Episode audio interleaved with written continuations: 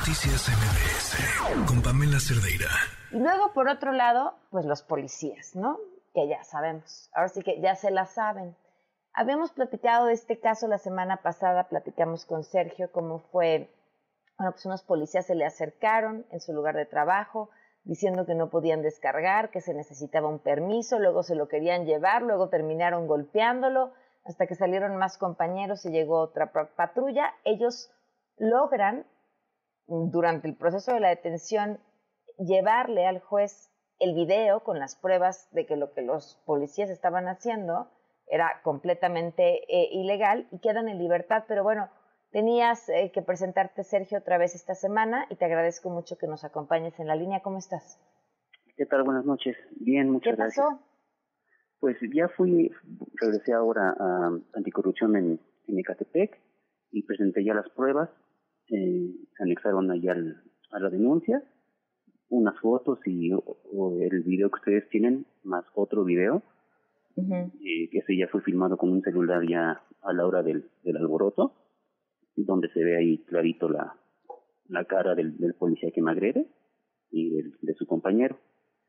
Eh, ya las, las presenté y pues ahora hay que esperar. Eh, tengo que regresar en unos 15 o 20 días a ver si, este, pues cómo ha avanzado la investigación. Me giraron un oficio a, a seguridad eh, y a tránsito, seguridad y tránsito en Ecatepec, en esta zona, para que le regrese la información de, de los policías, nombres y pues datos de los policías. Y pues hasta ahí vamos. Pues esto va para largo. O sea, los policías mientras tanto siguen trabajando. No te sé decir realmente eso sí, no lo sé. Eso sí no lo sé si sigan trabajando. Yo, yo quiero pensar que no, porque la persona que nos atendió ahí en el lugar, eh, que era de asuntos internos, dijo que iban, los iban a poner a disposición de las autoridades. Entonces yo, yo quiero pensar que no están trabajando. Oye, ¿y tú no has eh, recibido ningún tipo de amenaza en el proceso ni nada?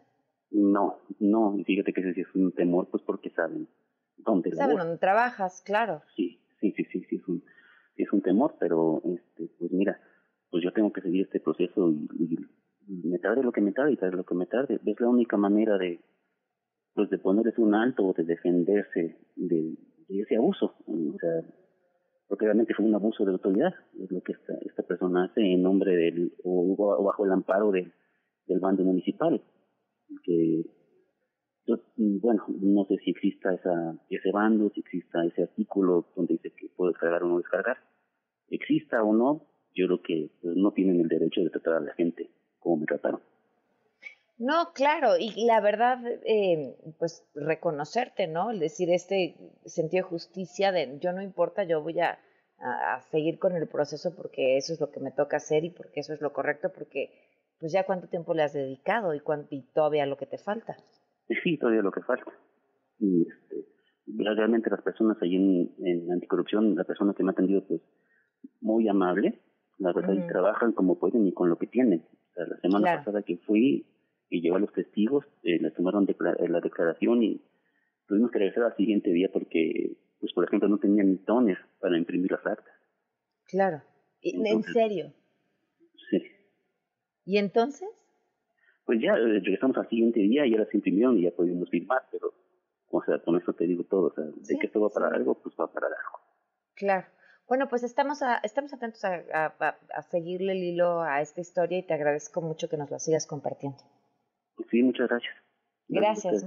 Gracias, muy buenas noches. Noticias MBS